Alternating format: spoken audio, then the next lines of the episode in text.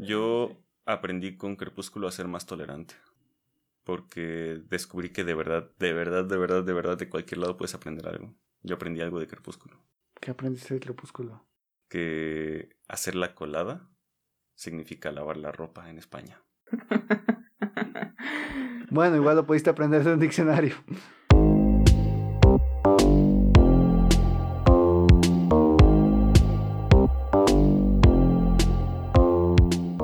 Bienvenidos al segundo episodio de Conversaciones que te dejan calvo. Yo soy Osvaldo, estoy acompañado de mis amigos Armando y Micheli. ¿Cómo están? ¿Qué tal? Hola Osvi, hola Armin, ¿cómo están? Muy bien Osvaldo, ¿y tú? ¿Qué tal? Todo chido, todo chido, gracias. Bienvenidos sean todos ustedes. El tema del día de hoy es ¿por qué leemos? ¿Y por qué leemos, Armando? Bueno, yo creo que leemos por necesidad. Creo que es la forma en que aprendemos pues casi cualquier cosa. Desde que empezamos en el sistema escolarizado, nos obligan a aprender las letras y posteriormente a leer. Y ahí es como vas tomando los primeros registros para aprender ya sea español, matemáticas, cualquier cosa. Yo creo que esa es la razón. ¿Tú qué piensas, Mitch? Sí comparto contigo que, que nos ayuda a desarrollar cierto aprendizaje, pero también creo que es nuestro primer, eh, digamos, nuestro primer acercamiento a sentir empatía, a conocer un nuevo mundo más allá de, de lo que es nuestro mundo que actualmente vivimos. Creo que nos saca de nuestra realidad y por eso es tan importante leer. Bueno, pero eso es porque es tan importante leer, no, no el por, no el porqué de, de, dónde sale estas ganas, esta, ese interés por hacerlo. Pues creo que al, al sacarte de tu realidad, eh, es, esto es generado por una curiosidad, una curiosidad que, que es dada por querer saber más, aprender más. Y, y, no sé si esa curiosidad es tan, tan natural, ¿por qué la gente no sigue leyendo? Creo que estamos hablando de dos niveles de lectura. Está la lectura que yo llamo mecánica, que es simplemente descifrar símbolos en una hoja impresa. Este tipo de lectura realmente lo puede realizar cualquier persona que haya tenido cierto grado de alfabetización. Es decir, simplemente comprender el significado de las palabras que uno está leyendo en el papel o donde sea. Pero hay otro nivel de lectura, que es la lectura en donde uno verdaderamente está comprendiendo y va más allá de simplemente hacer este escaneo y, desciframiento de, símbolos. Entonces, creo que por ahí va la, cosa porque me parece que Armando está más bien hablando de, lectura así como en general, como el acto mecánico de leer, que ciertamente uno empieza a leer porque es la manera en la que se aprende en la escuela. Uno necesita saber descifrar símbolos impresos en una hoja para poder aprender, para poder utilizar los libros de texto, por ejemplo. Sobre todo es como una manera de comunicarse, ¿no? O sea, va muy de la mano de la escritura. Pues sí, al, al final es la parte de literatura que puede ser oral, escrita. Pero, ¿por qué leemos? Es decir, creo que podríamos enfocarnos justamente en esta en ese segundo nivel de lectura, que es la lectura por ocio. La lectura de novelas, de cuentos, de poesía. A mí me gustaría hablar de, de ese tipo de lectura. No sé qué opinan. Sí, pensando justo en eso, yo creo que es ahí sí mera curiosidad, pero creo que tiene que nacer como de otro lado, porque a veces tú ves una cantidad infinita de libros y es de, mmm, no me dan ganas, pero una vez que empiezas un libro, comienzas a desarrollar la, la historia, pues vas viendo pues cómo se construye el personaje de principio a fin. No necesariamente todos llegan al fin, pero al fin de esa historia que te quieren contar y, y esa curiosidad que te va dando cada que vas avanzando una página es lo que después te dice, oye, tal, tal historia me interesa y por eso le entras. Creo que sí es muy orientado a la curiosidad que nos llega a dar y esta es muy incentivada quizás por el entorno en el que vivimos. No sé, o sea, y, y, creo que hay muchas razones por las cuales empezamos a tener y a sentir esa curiosidad por, por querer conocer más, ya sea de un personaje, de un lugar, una historia diferente, y muchas veces es por el entorno, el entorno en el que estamos. O sea, si yo me remonto a cuando era pequeña, a mí me pasaba que no me gustaba mi realidad estando como como lo que era estar en mi, en mi casa sola, o quería algo más, algo que me entretuviera, y la verdad es que yo veía la tele o, o veía los juegos de video, o a lo mejor y hasta tenía una mascota, y para mí no era algo que me llenara, o sea, simplemente llegó esa curiosidad de aprender a leer y de empezar a, a leer historias, cuentos, por, mucho por, por la soledad, como que me, me daba curiosidad conocer algo más, y, y mantenerme como interesada en algo. Eso, eso fue, al menos en mi caso, algo que me ayudó mucho. Entonces, ¿tú lees por la capacidad de conocer nuevos lugares a través de la lectura? Así es, nuevos lugares, nuevas personas. Creo que es algo que incentiva mucho mi imaginación. ¿A qué edad empezaste a leer? Yo creo que como a los cuatro o cinco años. Me pasaba mucho que yo estaba como sola en mi casa pues mis papás siempre estuvieron trabajando o ya sea me dejaban con una persona que estaba a cargo de mí, pero yo le empecé a pedir libros a mi papá. Entonces el reto era, ya sabes, los típicos de niño chiquito y, él me los traía, me los traía y me decía, no te voy a regalar otro hasta que me, o sea, lo terminas y me cuentas de qué se trató. Entonces era una dinámica muy padre y que me incentivaba mucho porque durante el día yo me la pasaba leyendo y era como mi tiempo de compartir con mi papá o mi mamá. ¿Y tú, Osvaldo, cuándo comenzaste a leer? Me parece que también como a los cuatro o cinco años. Creo que el recuerdo más lejano que tengo de mí leyendo es en primero de primaria. A mí me ocurría no tanto como la soledad de Mitch, sino más bien el aburrimiento. Yo me aburría terriblemente. Sobre todo en la primaria lo que sucede es que yo repetí el primer grado, entonces llegó un momento en el que no tenía nada que hacer porque ya había visto los temas, entonces era como resolvía rápido los ejercicios y listo. Yo, yo repetí kinder, pero yo sí tenía amigos. Además, no tenía amigos. Entonces, creo que una de las, bueno, no, de hecho, la manera en la que hice frente a ese aburrimiento era llevándome libritos como de chistes, de cuentos infantiles, así, de esos que parecen más bien folletitos que compras en el metro, de esos libritos. Y pues me los leía. Y obviamente llegó un punto en el que eso no fue suficiente. Y entonces ya empecé a leer como tal libros. No, pues sí, sí, me llevan varios años de ventaja. Yo me, yo me tardé otros 11 años más en empezar a leer. ¿Cómo fue eso? Básicamente fue por obligación. O sea, en la primaria sí había leído un poco, pero pues nada que sea realmente grande o, o un libro completo. Fue en la preparatoria, en mi clase de economía, un profesor de estos que son súper manchados de tienes que leer una nota del periódico diario, tienes que leer un libro al mes, tienes que hacer mis 10.000 tareas que te voy a dejar. Y pues de ahí fue de, bueno, hay que leer un libro. Entonces agarré, busqué uno, nos había recomendado leer premios Nobel. Entonces le pregunté a un primo, oye, güey, ¿tienes tal libros de, de tal? Sí. Y me prestó varios libros. Entonces comencé a leer uno y me encantó la historia. Básicamente el primer libro que leí era aproximadamente 500 páginas y lo leí en cinco días. Para mí fue algo sorprendente porque pues nunca había leído, pero de verdad la historia me, me cautivó de tal manera que, que no pude dejar de leer. Las primeras, ¿cómo decirle? Los primeros capítulos sí fueron un poco más lentos, pero una vez que llego como al cuarto, quinto capítulo, de ahí vámonos. No pude parar. ¿Qué libro era? Travesuras de la Niña Mala. Mm, que es como el que siempre recomiendo. De hecho, a Osvaldo me costó recomendar esto porque Osvaldo siempre ha sido como muy, muy de, Especial. pues, de gustos pues ya más avanzados, que sí es un lector que requiere una buena historia, un buen desarrollo de personajes y pues yo decía, no, pues qué tal si no le gusta. Pero pues sí le gustó y a todos los que se los he dicho les ha gustado, entonces léanlo, se los recomiendo. Los voy a spoilear, es más, en un rato. A mí me gusta mucho ese libro. La verdad sí fue una muy buena recomendación. Creo que de Vargas Llosa no había leído nada antes. Muy bueno, la verdad. Sí me gusta mucho. A mí me pasó un efecto muy raro. O sea, yo recuerdo que toda mi niñez, no sé, hasta los nueve años, me gustaba mucho leer, muchos cuentos, mucho. Y después de ahí recuerdo una etapa en donde la verdad es que como que lo dejé. Lo dejé y hasta mis nueve años yo creo que lo único que había leído habían sido cuentos infantiles. En todas sus versiones, porque ya sabes, Alicia en el País de las Maravillas lo contaban diferente en el libro azulito que en el libro rosita y así. Pero yo los tenía todos, que era mi cuento favorito. Pero yo creo que donde generé como más relación con la lectura ya con otro tipo de, de libros fue cuando me enfermé de varicela. Y fue otra vez como esa soledad de que pues mm, me dejaron encerrada en una casa. La peste. Entonces, pues solamente me iban a dejar comida como afuera de la puerta y ya. Y tenía una tele, pero, o sea, yo me acuerdo que, no me acuerdo, creo que en ese entonces solo se veía un canal porque no llegaba la señal y estaban los juegos de, de invierno.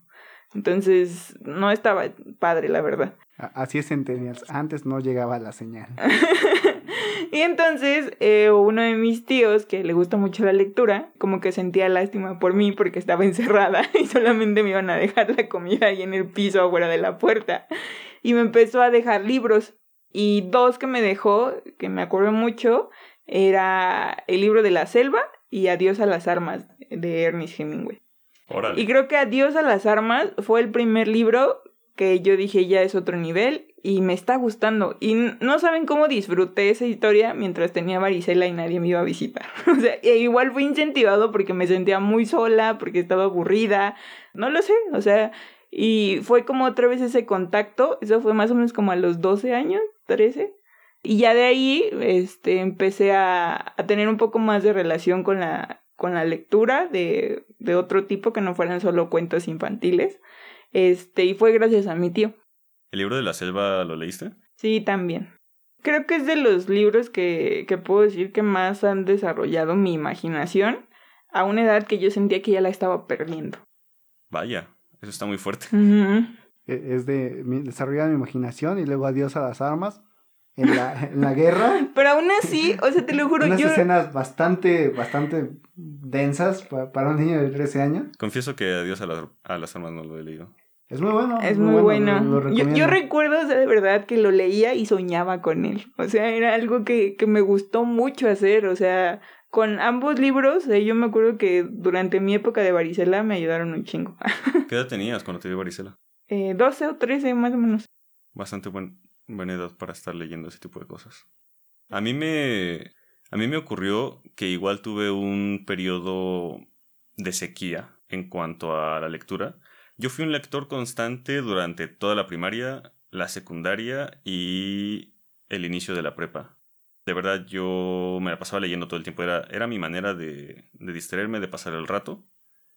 Pero en la universidad me ocurrió algo y es que dejé de leer. No sé por qué. Solo sucedió. Es hasta recientemente que lo he recuperado. Creo que.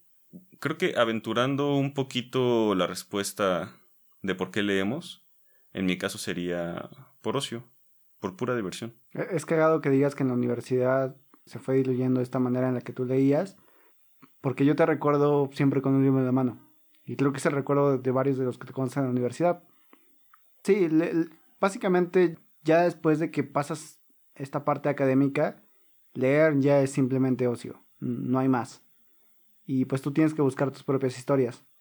Yo sí creo que es importante esa exposición que hay cuando eres pequeño, que te permite poder fomentar la lectura cuando eres más grande, pero que sí es muy importante pues esta fase de, de los cuentos, porque aunque yo empiezo en un periodo más tardío, mm, yo empiezo con una novela que para mí creo que es bastante pesada, mm, y de ahí no puedo irme a algo tan pesado mm, otra vez, tengo que empezar con cuentos que son más light, más al estilo Benedetti, que, que no menosprecio su trabajo, la verdad Benedetti es excelente, pero sí son más sencillos, entonces sí es importante ir entrando a la lectura de manera gradual para que puedas seguir en ello y ya meterte algo más denso, como es leer a un sueco, que es la cosa más densa que pueden hacer.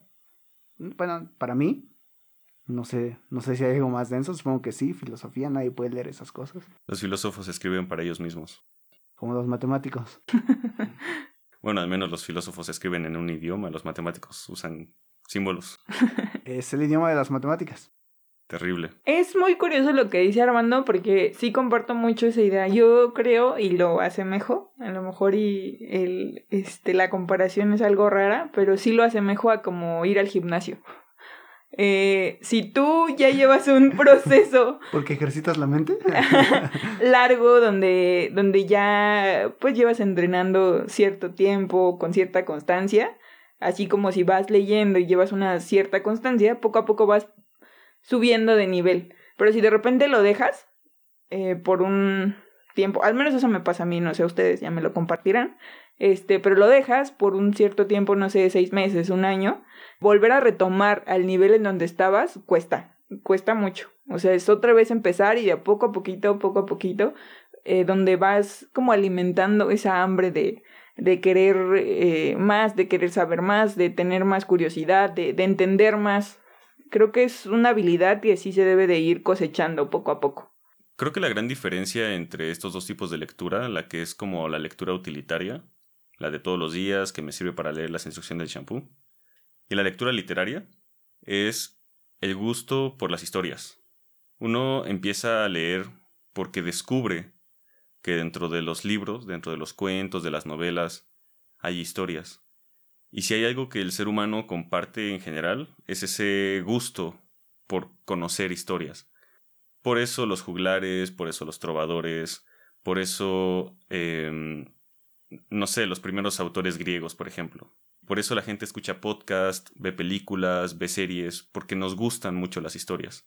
Y realmente todo está construido toda nuestra idea de humanidad y lo que hacemos en marketing, el storytelling que está muy de moda para esto de ciencia de datos y demás, todo eso son historias. Entonces llega un momento en el que uno dice, oye, dentro de este libro hay una historia y le empiezas y es justo como dice Armando, llega un momento en el que no lo puedes soltar porque tú quieres saber qué sigue. Es el típico güey, me eché 10 capítulos de esta serie, pero no puedo dejar de ver porque quiero saber qué continúa. De hecho, el, o sea, el cómo te atrapa, digo, no sé ustedes, pero a mí me pasa mucho que sí es muy diferente la sensación a una serie, a un libro. Yo, yo creo que sí, que ahí la principal diferencia es que cuando estás leyendo, tú eres el que imagina, y cuando estás viendo algo, ya todo está determinado. Sí, tú le pones el límite. Entonces, es algo, creo que, que es muy rescatable de la lectura y, y de las cosas más disfrutables. Sí, al final, digo, en algún otro lado lo escuchamos, que cuando uno ve una serie, pues la ve al igual que, que todos, ¿no? De repente sí notas unos, uno que otro detalle que, que los demás no, pero cuando tú lees, tú te inventas tus detalles. Te inventas la casa verde, te inventas la casa naranja, lo que quieras. A una viejita la puedes imaginar alta, tamaño mediana, robusta, muy delgada.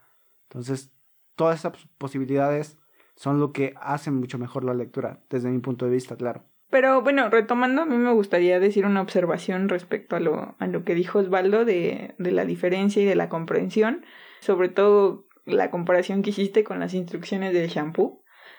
Yo sí creo que el que vayas teniendo otro tipo de lecturas ayuda a que tu capacidad de comprensión sea más grande. Porque hasta a mí me pasa, o sea, dejo de leer por cierto tiempo y no es que te vuelvas tanto, solo tu comprensión es más limitada. Entonces, no agarras las cosas a la misma velocidad que si ya traes como un entrenamiento de comprensión en, o sea, de, de tiempo. Mi chigue con su idea de mi músculo se, se aguangó. es que sí es importante porque, por ejemplo, mis papás siempre me dicen como el típico de, no, es que cuando vas creciendo, este, te vuelves más lento y ya no comprendes de igual manera las cosas. Pero yo sí veo una diferencia, por ejemplo, de mi tío, que tiene, digamos, como ya cierto tiempo leyendo, y cuando mi mamá igual trae eh, rachas donde dice, a ver, préstame un libro, que su capacidad para entender las cosas, o ya sea matemáticas de lectura o las instrucciones del shampoo, es mucho más rápido que, que, si, no lo, que si no lee. ¿A ti qué te gusta leer, Micheli? La mayor parte del tiempo termino leyendo novelas, pero creo que también me gusta mucho leer sobre el ser humano en cuestión fisiológica y mental. Es, algo que disfruto mucho. La verdad es que tengo algunos, bastantes libros como de medicina, me gusta saber cómo, cómo funciona el cuerpo. Y hay muchos libros que también eh, se complementan. Eh, encontré un libro apenas, no, no recuerdo el nombre, que es sobre enfermeras, una novela de enfermeras bien romántica, pero cada que atienden a un paciente hablan sobre el cuerpo humano, o sea, qué herida tiene, qué, qué funcionalidad tiene cada órgano, y me parece algo bastante, la combinación es un poco chusca, pero me, me gusta. Entonces, en general me gusta como esa curiosidad por la que tengo de aprender cosas sobre el cuerpo humano y las novelas. Es como, soy esa fanática cursi, pero no me gustan tan cursi, sí me gustan los finales feos, crueles. novelas como cuáles. Eh, me gustó mucho, bueno, creo que de las que más me gustan son de Mario Vargas Llosa. Es, es creo que de mi autor favorito, de las cuales más disfruto. ¿A ti, Armando, qué te gusta leer? Pues a mí me gustan más estos personajes que, que sufren. este, como al, estilo Noches Blancas de Dostoyevsky. No sé cómo se pronuncia. El Dosto. Dostoyevsky. Ajá. Eh, el Tune de Sabato. Que son pues este tipo de personajes como que sufren por mujeres, que sufren eh, por la forma en que llevan su vida, que son miserables. Y también los personajes que otros personajes que me gustan son personajes que sufren evoluciones, que van cambiando a lo largo de la historia, que a partir de lo que les sucede, pues toman ciertas decisiones y se equivocan. Muy de, pues de lo que es la vida.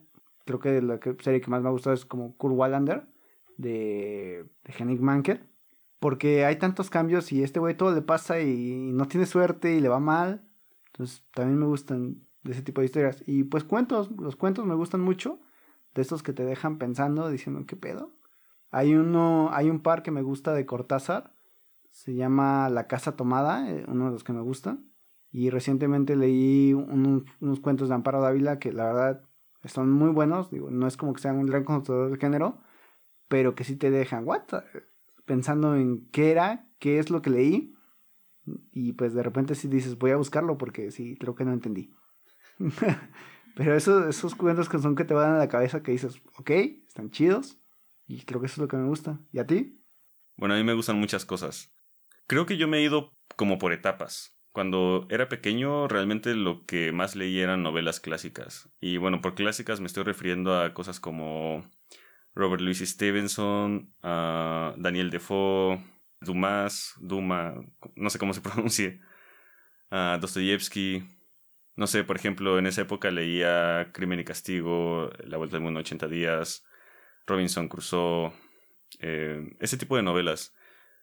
Afortunadamente yo tuve la suerte de que mis papás tenían una buena biblioteca en casa y justamente la, colección que teníamos de libros eran como libros clásicos. Entonces en esa época leí eso. Ya después entrando en, en la prepa y, e inicios de la universidad me enfoqué más en la fantasía. Por ejemplo, leí El Ciervo Blanco, no recuerdo ahorita el autor, pero me gustó mucho ese libro, estaba muy bonito. El Caldero Mágico. Ah, empecé a leer a Terry Pratchett, que después resultó ser mi escritor favorito. Y me empecé a meter en cosas también como Orwell y Huxley justo en la prepa. Es, una época en la que esas cosas te marcan.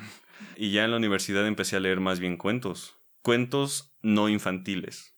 No sé, cuentos de Asimov, cuentos de Philip K. Dick, eh, sobre todo ciencia ficción. Leí mucha ciencia ficción al inicio de, la universidad.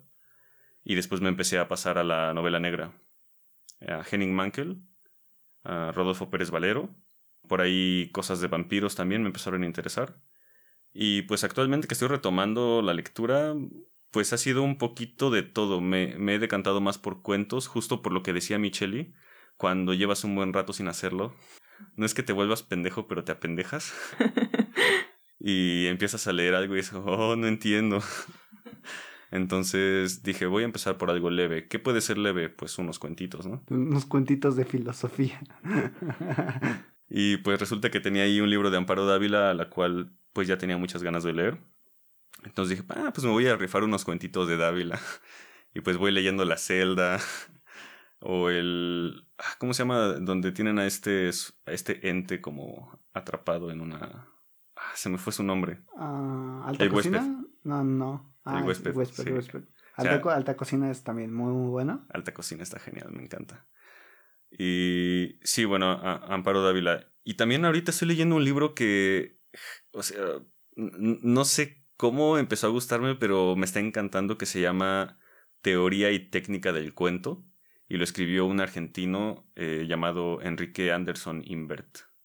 Supongo que ya murió, es, es viejo ese libro. Y está genial. O sea, es literalmente eso, teoría. Se pone a desmenuzar el cuento y como sus antecedentes y las estructuras que conforman el género cuento.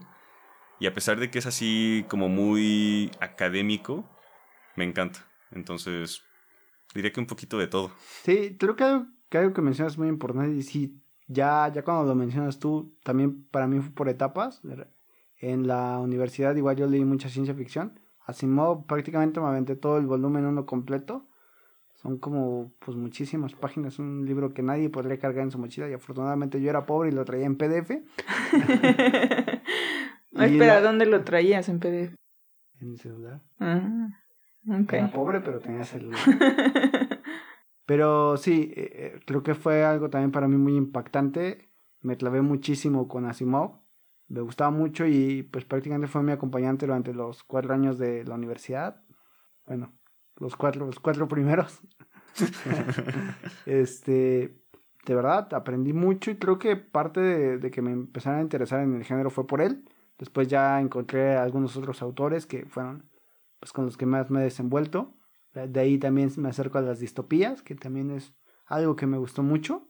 Ahí está El Peatón, ahí está este 1984, Un Mundo Feliz, que son los clásicos. Entonces, pues léanlos si no os han leído.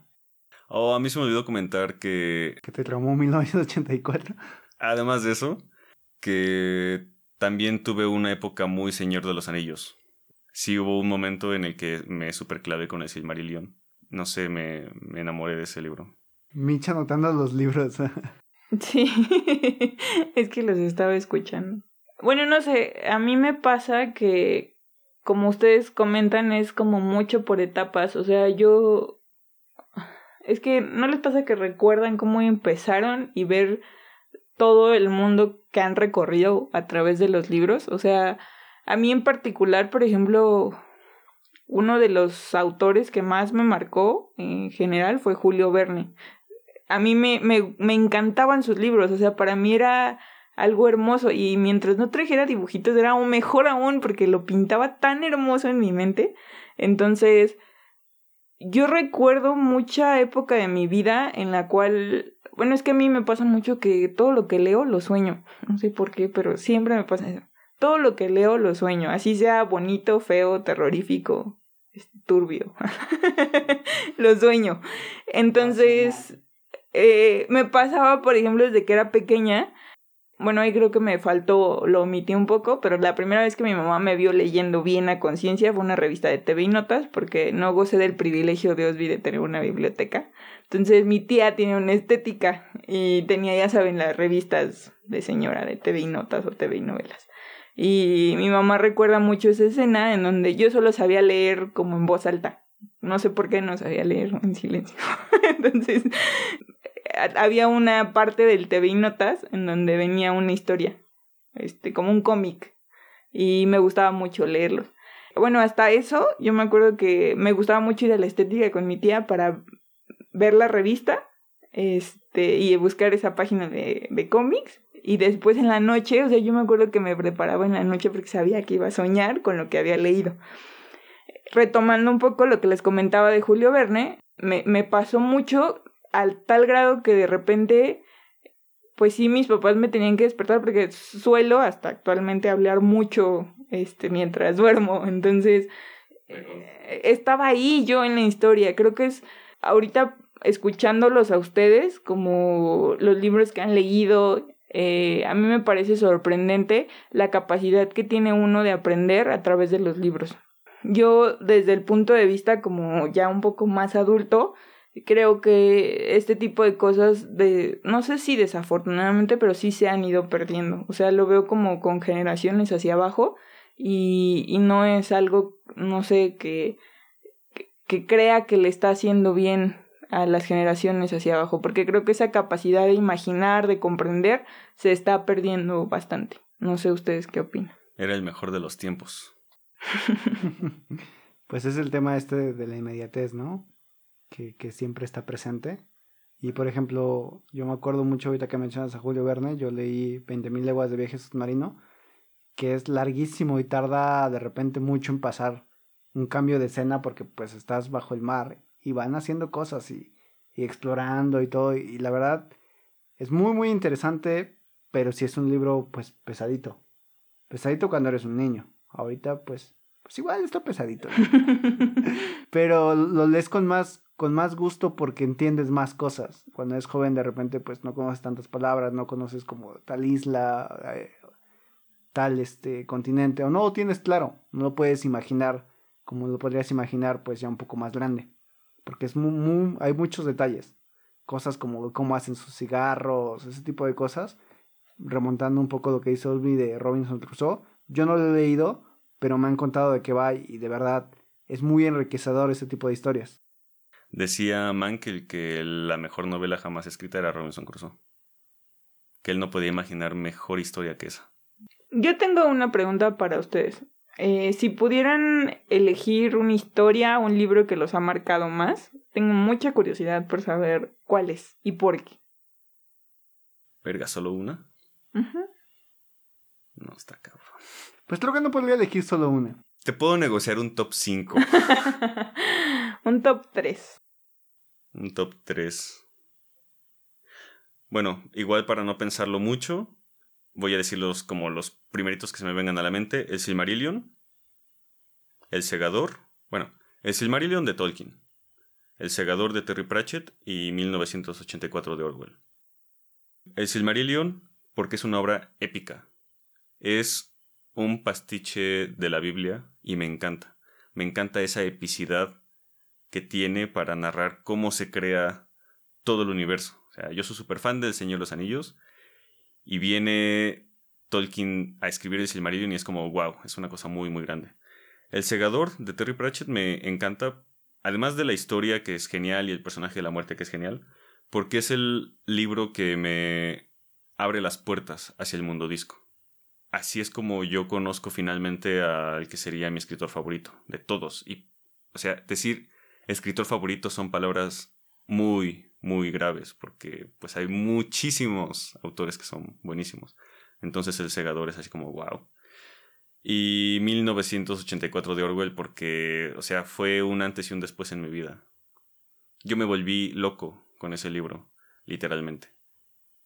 Empecé a ver la vida, la política, las relaciones humanas de una forma muy distinta después de que leí 1984 y me quedé con dos conceptos muy, muy marcados el doble pensar y la neolengua. El doble pensar y la neolengua para mí han sido como conceptos clave en la, construcción de la manera en la que pienso actualmente. Entonces, esos tres porque de alguna forma me definen hasta ahora. Vaya, qué interesante. Ah, va chido. no, es que, es que me, quedé pensando en, en, cómo nos marcan ese tipo de historias, que de repente, por ejemplo, 1984, que según hoy vivimos de cierto modo así, combinado con este mundo feliz. Que de cierto modo sí creo que es cierto que, se viven ciertas cosas de lo, de lo, que se escribió ahí. Pero que te lo presentan de una manera tan ilusoria que, que dices, está muy cabrón la sociedad así. Y ya cuando te pones a pensar en ello y ves que sí estás ahí, está cabrón. A mí de los libros que más me marcaron fue Comedia Infantil de Henrik Mankel la historia relata la, la trudeza de, de, la vida de un niño eh, en África y te permite realmente sentirla. O sea, tú lo estás leyendo y sientes sufrimiento y te das cuenta de, de, qué tan culero se vive allá afuera. O sea, es una historia muy, muy cruda. Sin duda te permite pues ver más allá de, pues, de tu entorno. Otro libro que, bueno, no libro, es un cuento, principalmente es de Isaac Asimov. La última pregunta, ¿por qué? Porque me, me abre las puertas a, lo que es la ciencia ficción, toda esta parte de, de, los robots y la fundación y todo esto. Que yo no leí la fundación, pero la conozco. No es como que fuera mi top.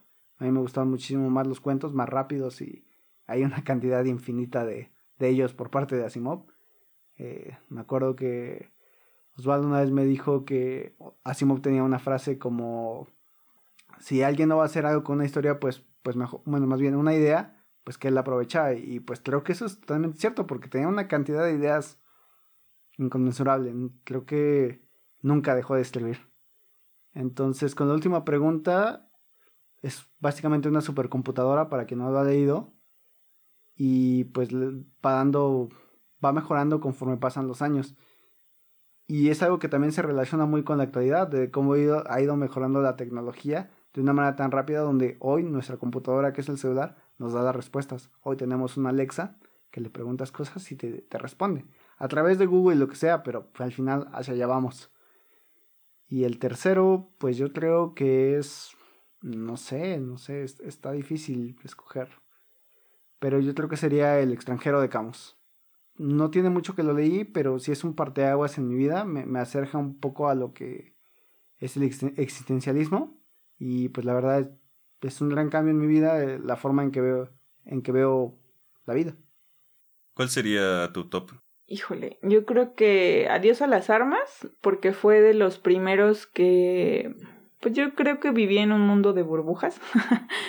y sí, o sea, sabía que en algún lugar de la Tierra existía la guerra, pero creo que fue donde lo conocí un poco más, al menos un leve toque a lo que a lo que se vive, a lo que las personas que están ahí sienten, padecen este, y no necesariamente son personas que ataquen o hagan daño, sino son como daños colaterales, ¿no?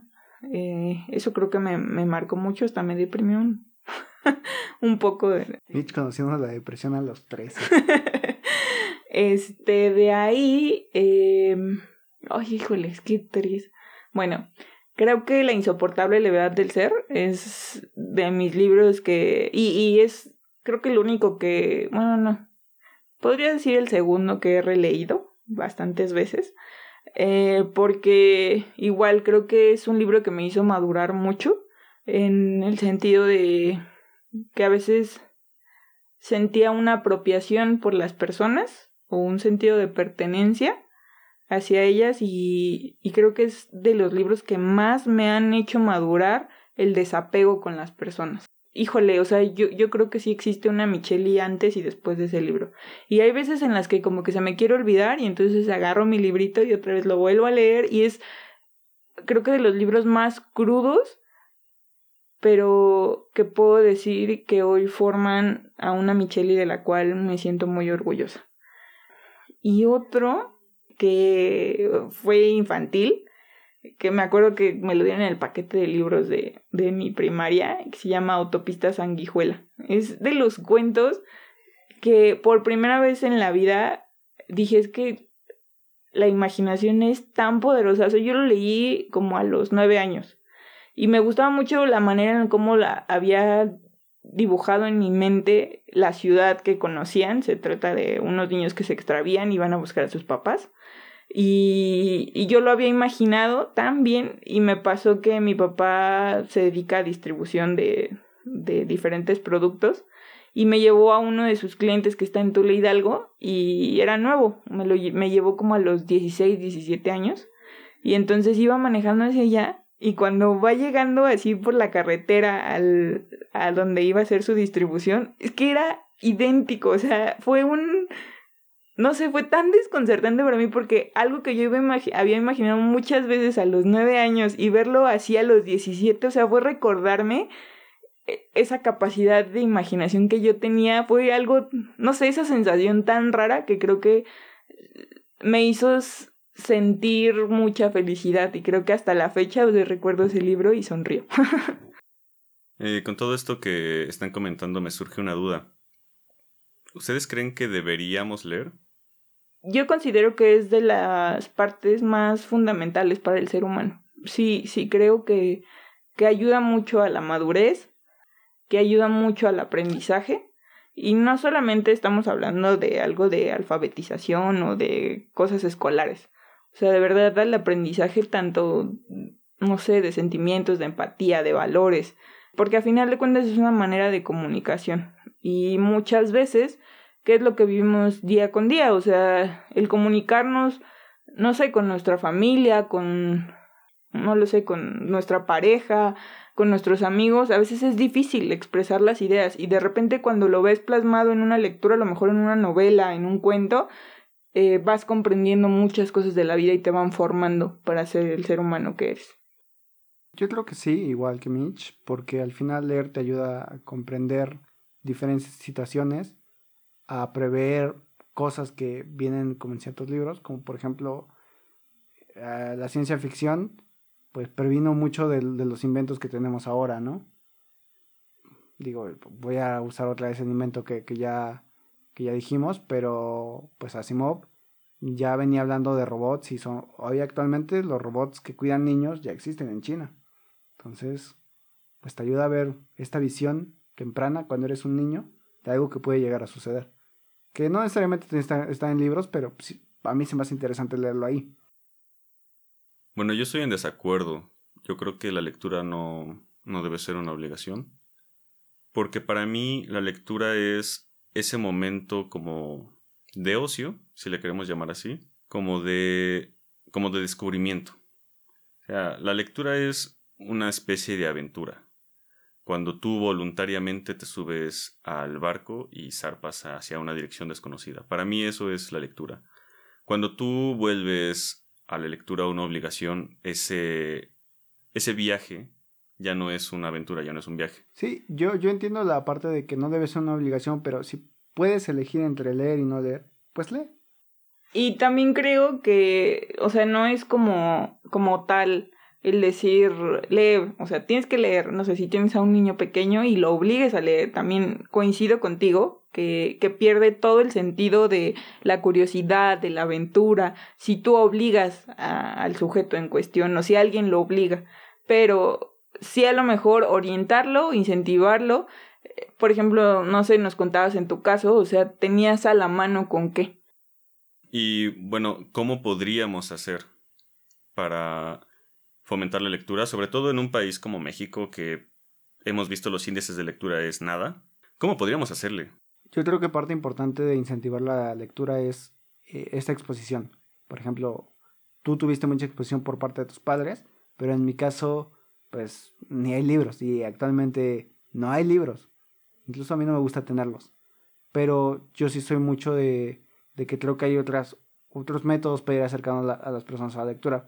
Están los audiolibros, están este, los cuentacuentos, diferentes acercamientos que te ayudan a generar esa curiosidad porque dices, ok, pero ¿de dónde sacó ese cuento? Y, ah, es que hay, hay una antología y pues de ahí, de ahí vienen. Y con eso comienzan a leer a alguien. Yo creo que así. Pues eh, sí creo que el tener como la apertura y tener, digamos, las posibilidades o el tener un libro en casa, al menos solamente por curiosidad y que llegue pensando en una persona pequeña, llegue y la abra y diga, ah, a ver, ¿de qué se trata esto? ¿no? Y lo, comience a leer. El, creo que el ejemplo también, o sea, no hay más que eso, o sea, nunca es tarde para empezar a leer, creo que es algo que, que yo siempre mantengo bajo esa línea. A mí me pasaba mucho, por ejemplo, con mi mamá, que cuando yo disfrutaba mucho leer, yo la quería incentivar a ella que leyera. Y no lo hacía, dejé de decirle, y un día recuerdo que la fui a visitar y entonces tenía dos de mis libros en su buró. entonces le dije, ¿y ahora? Y me dijo, ah, pues es que me dio curiosidad y empecé a leer. Entonces creo que el tener la oportunidad de abrir la oportunidad de un libro abre una puerta muy grande. Sí, sin duda esa exposición es parte fundamental. Yo creo que no se puede fomentar una lectura de verdad, o sea, una lectura no obligada, una lectura que la persona voluntariamente se ponga a ello, si no están como tal los libros, o sea, es imposible. Personalmente siento que hay otra manera, o, o más bien es complementaria, porque el simple, el simple hecho de tener los libros a la mano para mí no es suficiente. Yo creo que hace falta ese intermediario, ese juglar que acerca a las personas a leer. ¿Y cómo es eso? haciendo lo que los seres humanos hacemos desde, desde que somos humanos y es contarnos historias. Yo empecé a leer porque a mí me leían. Mi mamá se sentaba todas las noches antes de dormir y me leía un cuento. Entonces yo rápidamente asocié la idea de una historia que disfruto con el formato físico de un libro. Y entonces el salto de quiero escuchar una historia o quiero experimentar una historia, pues voy y agarro el libro que sé que contiene esa historia. Y así fue como yo empecé a leer. Entonces yo creo que si es necesario, es indispensable que haya libros al alcance de las personas, pero también hace falta ese, ese intermediario, ese traductor, ese primer acercamiento. El mago que te cuenta la historia y, y después te hace enamorar. Sí, yo agregaría que tienen que ser diferentes tipos de historias, porque a veces pues te pasan un libro que a ti no te gusta y es de, ay, los libros son horribles. Entonces sí debe haber mucha variación entre, entre lo que te puedan ofrecer. Yo les recomiendo leer, es divertido, una vez que encuentras las historias que te gustan. ¿Y como qué opinan respecto a estos libros que suelen llamar como subliteratura? Ya saben, Paulo Coelho, Carlos Cuauhtémoc Sánchez. Pues a mí no me gustan. Creo que las historias son sencillas, la, la trama es, es poco llamativa y pues no hay como ese interés de, de querer seguir leyendo. Yo no leí muchos, leí, leí un par de del buen Coelho y pues no me gustó. Pero pues al final pues estás leyendo, digo, si es un tema muy de pero estás leyendo eso. Pero pues sí que es quizás la forma en que vas a empezar a entrar al mundo de la literatura. Sí creo que es como un inicio el encontrar como tu lectura la cual te puede empezar y darte tus inicios, pero sobre todo, bueno, a mí me pasaba que cuando era pequeña mis papás no eran personas que leyeran muy seguido. Entonces, cuando yo le pedía un nuevo libro a mi papá, pues él decía que le llevo, ¿no? Pues más cuentos, pero ya se comió todos los cuentos, este, digamos, como ordinarios, ¿no? Entonces, cuando íbamos a un Vips, a un Sanborns o así, ya sabes que siempre está como el estante con... Padre rico, padre pobre. sí, mí es de broma, pero también lo leía así. o sea, entonces yo decía, me, me decía, escoge uno. Y pues ya Afortunadamente después Sanborns empezó a vender libros de Julio Verne. Y ahí fue donde ya me agarré de ahí. Pero sí leí muchos de esos. O sea, libros como muy comerciales, digámoslo. Que no creo que sean una lectura que te pueda aportar de alguna manera algo más. Sí, a mí lo que no me gusta es, el cómo resuelven los problemas. Es muy, muy de, ah, pues la vida lo resolvió y pues así es la vida chida. Y la vida no es chida. No, no se resuelve sola. Yo creo que refiriéndonos a este tipo de libros, eh, sí es importante considerar, sobre todo pensando en, en el fomento a la lectura, que muchas veces estos autores y estos libros, por más que no nos gusten y demás, le hacen un favor bastante grande a fomentar la lectura entre las personas, sobre todo cuando las personas no han leído antes en su vida.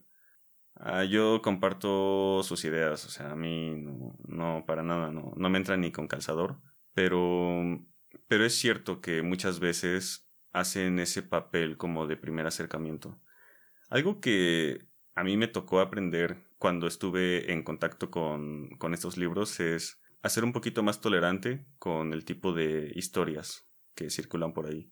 Porque al final mucha gente se empieza a interesar por la lectura, con, no sé, novelas como Crepúsculo, como Harry Potter o algo así.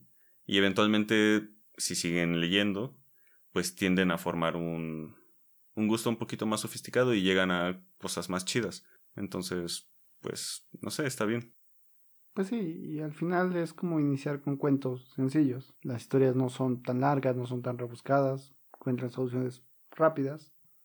Y está bien. Creo que nos estamos acercando al final del episodio. Y ya para cerrar, me gustaría saber qué están leyendo ahorita. Si nos pudieran recomendar algún libro o autor que les guste. Y qué es lo que se llevan de esta conversación. Entonces, no sé quién quiere empezar. Actualmente estoy leyendo Asesino sin rostro. Y de recomendación creo que pues que sí vayan de menos a más y que si están iniciando como en este mundo de la lectura, tengan paciencia hasta encontrar como su libro, porque creo que también he estado del otro lado en donde abres un libro y dices, no, abres otro y dices, no, no es para mí. Entonces, eh, que le den la oportunidad para hasta que lleguen como al que, al que les guste y disfruten, eh, para que así lo puedan hacer como un hábito, porque sí tiene muchos beneficios el leer. Yo estoy leyendo La ciudad y los perros de Vargallosa. Recién lo voy empezando. Parece estar bueno y bueno, confío en Yosa, he leído ya un par de él. Libros que recomendaría, pues si van a empezar, yo recomiendo para empezar a Benedetti. Si quieren con La Tregua o alguno de sus cuentos de La muerte y sus secretos, creo que se llama. Una antología de cuentos. Es algo de la muerte, búsquenlo. La verdad, son muy sencillos y son muy buenos, muy entretenidos, como para unos 20 minutos en el transporte público funcionan. Entonces, así empecé yo, creo que funciona. Ya si son unos ávidos lectores, yo les recomiendo a Henning Mankel. Eh, es bastante más denso, bastante diferente al acostumbrado. Digo, yo no lo hubiera conocido si no fuera por Osvaldo y la verdad es que está muy chido. Y pues está denso. La verdad es difícil, es difícil. Pero la verdad vale la pena. Yo ahorita estoy leyendo los cuentos reunidos de Amparo Dávila. También estoy ah, leyendo un poquito a Horacio Quiroga. Bueno, releyendo los cuentos que ya conozco. Y este libro de teoría que les había comentado antes. Como recomendaciones, la verdad no sé elegir porque a mí me gustan muchas cosas. Entonces para no repetir los que dijo, algunos de los que dijo Armando, Ah, yo recomiendo muchísimo Orwell, Tolkien, Pratchett, ah, los clásicos Julio Verne, Defoe. ¿Y para los compas? para los compas, algo, algo para empezar. Uh, Rodolfo Pérez Valero me parece muy bueno. Es un escritor cubano de novela negra, cuento policíaco. La verdad, 100% recomendado. Podrían también buscar versiones ilustradas y resumidas de La Iliada y la Odisea. Siento que son ese tipo de historias que de verdad le, hacen a uno querer seguir leyendo. No por nada son la Ilíada de la Odisea y han sobrevivido, no sé, siglos, milenios, no, la quiero cagar, siglos. Entonces, sí, los clásicos, los clásicos siempre van a ser una buena recomendación porque son clásicos por eso, entonces, pues ahí está. Lo que yo me llevo de esta conversación es que para empezar hay que empezar con algo leve. Después irle dando y encontrar lo que te gusta, no, no hay más. Una vez que encuentres lo que te gusta, eso mismo te va a llevar a, otras lecturas. Y de verdad es algo que, que yo a todo aquel que he visto leer de una manera ya más formal, le fascina. Entonces, pues los invito a leer. Mm, por mi parte creo que el hacer un hábito la lectura nos puede ayudar mucho a, desarrollarnos eh, muchas habilidades. También creo que me llevo de tarea muchos autores que mencionaron. Al final del día leer es una actividad que, se debe de disfrutar. Eh, te debe de divertir y llenar. Entonces, hacerlo por convicción. No hay más que eso. Algo que me gustó mucho de la conversación es que la lectura siempre la he sentido como algo más bien solitario. Es una actividad muy solitaria. En el sentido de que está uno con el libro, nada más. Y por ahí puede uno arguir que está con el autor y con todos los demás que han leído la novela, pero no, la neta es que uno está solo. Cuando uno lee está solo. Y eso nunca va a cambiar. Pero te sientas con otras personas a compartir puntos de vista sobre la lectura y eso ya genera una comunidad que es bonita. una interacción, una relación que es, es chida, es muy rescatable y aunque nunca vamos a poder realmente penetrar en la mente de otras personas, sí podemos saber que estamos experimentando cosas chidas. De distintas formas, pero muy similares. Entonces, eso siempre es bienvenido, el hablar con otros lectores. Ya con eso nos despedimos y quisiera invitarlos a todos ustedes a que nos escucharan en nuestro siguiente episodio. Vamos a hablar sobre segundas oportunidades. Va a estar bastante interesante el tema. Entonces recuerden suscribirse, compartirnos. Si creen que le puede gustar a algún familiar o algún amigo, pues siempre es bienvenido que compartan el enlace al episodio. Recuerden que nos pueden escuchar en cualquiera de sus plataformas de podcast favorita. Si no estamos en alguna, nos pueden enviar un correo o un mensaje. En las notas del episodio vamos a dejar los enlaces a donde nos pueden escribir por si quieren hacerlo. Toda crítica, comentario es siempre bienvenido, nos ayuda mucho a mejorar y pues a saber que tenemos una interacción buena con ustedes. Entonces, eso sería todo por hoy. Muchas gracias Armando, muchas gracias Mitch por estar aquí. Gracias Osvaldo, como siempre un gusto. Hasta luego. Nos vemos en la siguiente. Bye. ¿Y ahora? ¿Dónde le doy? En, en el... Eso va a salir en el bloop. ¿Detener? Detener.